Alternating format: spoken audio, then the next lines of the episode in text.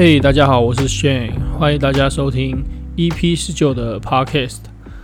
那今天其实是东京帕林匹克的开幕式，台湾也有选手参加。那帕林匹克就是呃身心障碍选手的一个运动会嘛，那大家也可以一起关注一下。那前几天其实有投票统计一下，大家喜欢听怎样的主题嘛？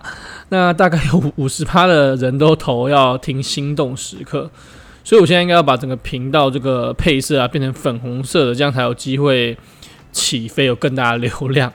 但是如果靠我自身的经验啊，可能分享个几集就要倒了这样，所以只好开始来稍微规划一下这个心动时刻的专题访问了，邀请一下。身边的亲朋好友上来跟大家分享一下自己的心动时刻。那今天其实不是要跟大家分享心动时刻三点零啦，今天是想跟大家分享一下过去三年的出差生活。那忠实的听众其实应该都知道，我之前三年有大概三分之二的时间都在出差啦。那主要就是台商其实很多生产的。工厂啊，生产的基地都遍布在大陆嘛，然后就是看组装厂啊，或是终端的客人在哪里交货，在哪里组装，可能他们的工厂就会盖在附近。那其实，在过去三年我去过的地方有东莞、苏州、重庆等等。那除了苏州的工厂位置比较接近市中心，可能出去会有地铁之外呢，其他地方其实都是一些比较二三线的小城市啦。那其实大家应该都知道嘛，就是中国在过去几十年都是因为人口红利嘛，所以劳动力是非常充足的，所以台湾很多人在那边设厂。那他们的薪资其实跟台湾比是真的，我觉得不太高啦。他们基本薪资应该是每个县市都会有点不同，可能一线的上海啊就会高一点，那二三线就会再低一点。在做这集之前呢，其实我有上网稍微查一下。他们现在基本的工资，那在二零二一上海市这种一线城市，大概是两千五百九十块人民币，换算台币大概是一万一左右啦。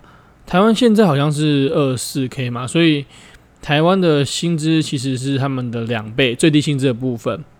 但他们一般的作业员呢、通常都会要加班嘛，所以加班下去大概可以到三四千啦。那在生活的花费上会不会比较便宜呢？通常讨论这种主题都要有一个指数嘛，因为我们平常其实出差都平日都是吃这个台干宿舍的三餐啦，那周末的时候就可能会去商场啊吃东西、买东西这样。所以如果举一个比较日常的指数的话，像是五十岚的四季春，他们一杯好像是九块人民币吧。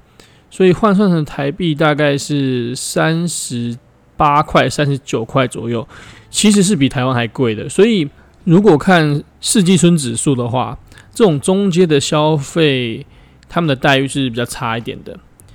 但是如果说到房价，因为我出差的地方都是非一线的地方嘛，他们的房价其实就是不太贵了。我记得买一间二十多平的房子，可能只要两三百万台币吧。那这个房价我不知道在台湾还有没有啦，所以如果以购房力来评估的话，他们薪资好像又还行。那其实常常会看到新闻说，诶，台湾的人才来到大陆，可能薪资会翻倍啦。我想应该会比较限制在比较高科技一点的行业会比较有机会啦。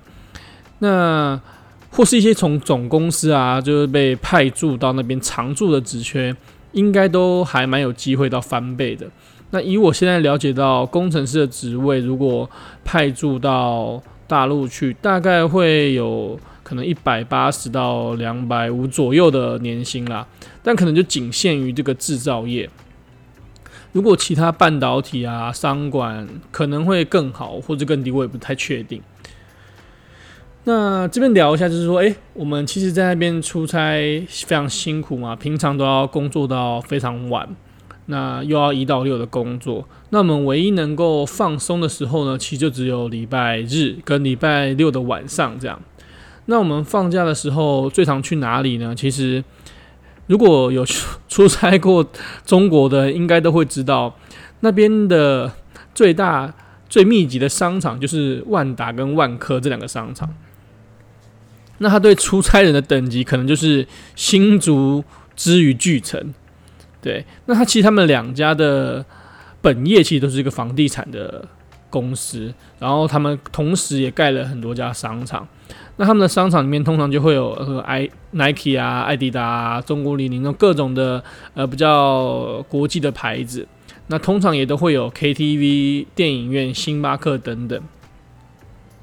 那我记得我第一次长期出差到东莞的时候，因为那个时候觉得工作很辛苦啊，所以我每个周日都去万科吃牛排，然后我都点那种最贵的，可能一客一个排餐要两百块、一百五人民币那种。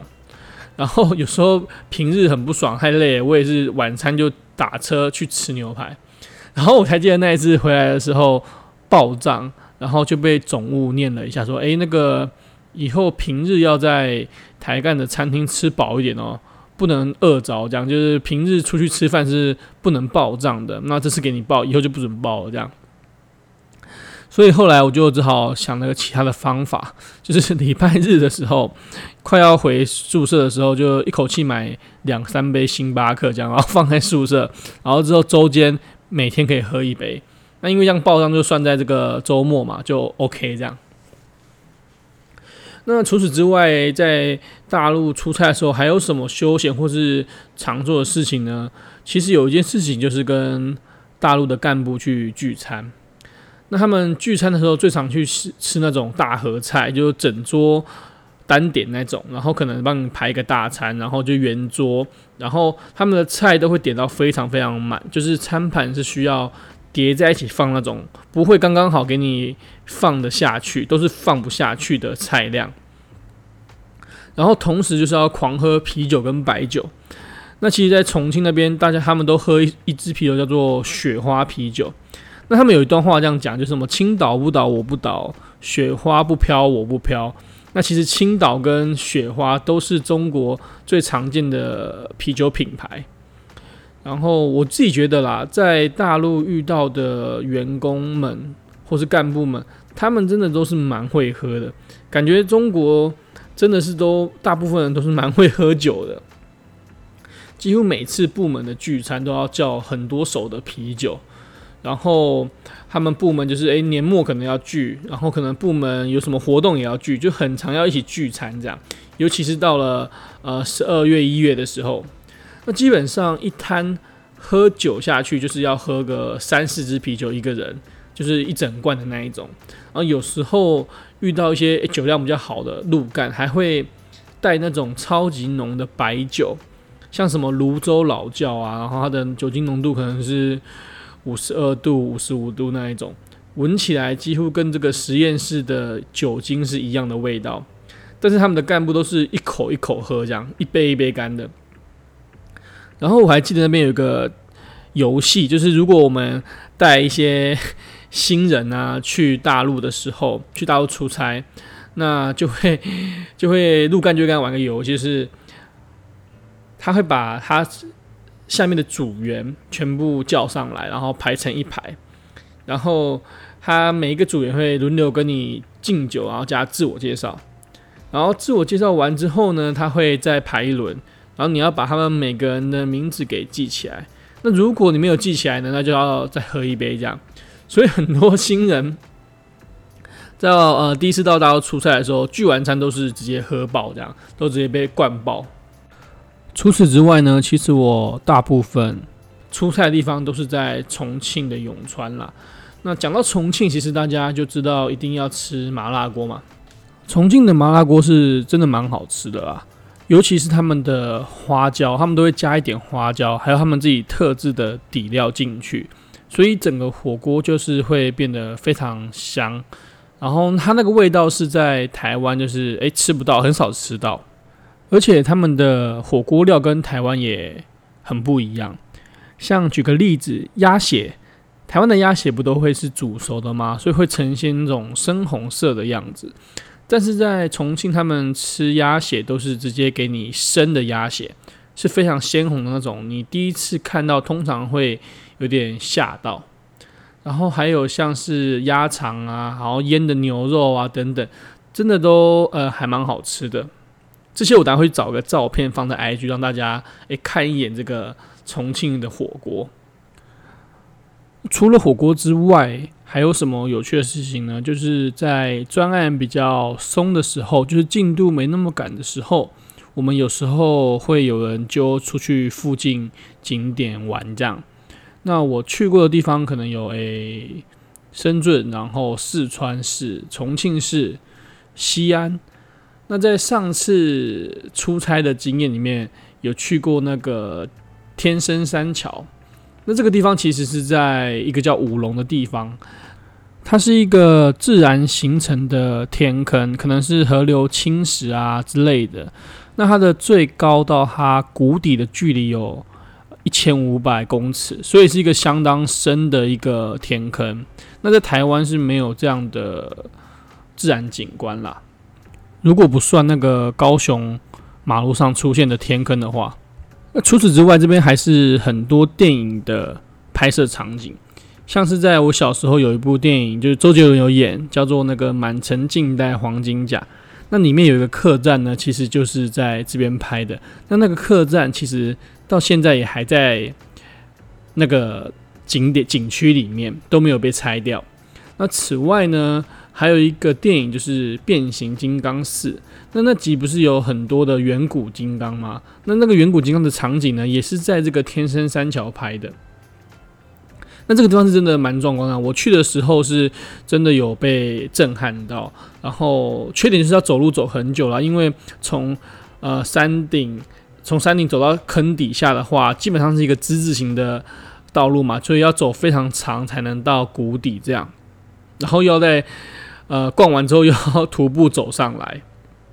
所以真的是非常累，所以我觉得中国其实在一些历史啊，或是地理风景，还是有蛮多值得可以看一下地方啊。如果很喜欢这种历史的文物，或者是喜欢这种呃地理课本上看到的那种地理景观的话，是蛮值得去中国看看的啦。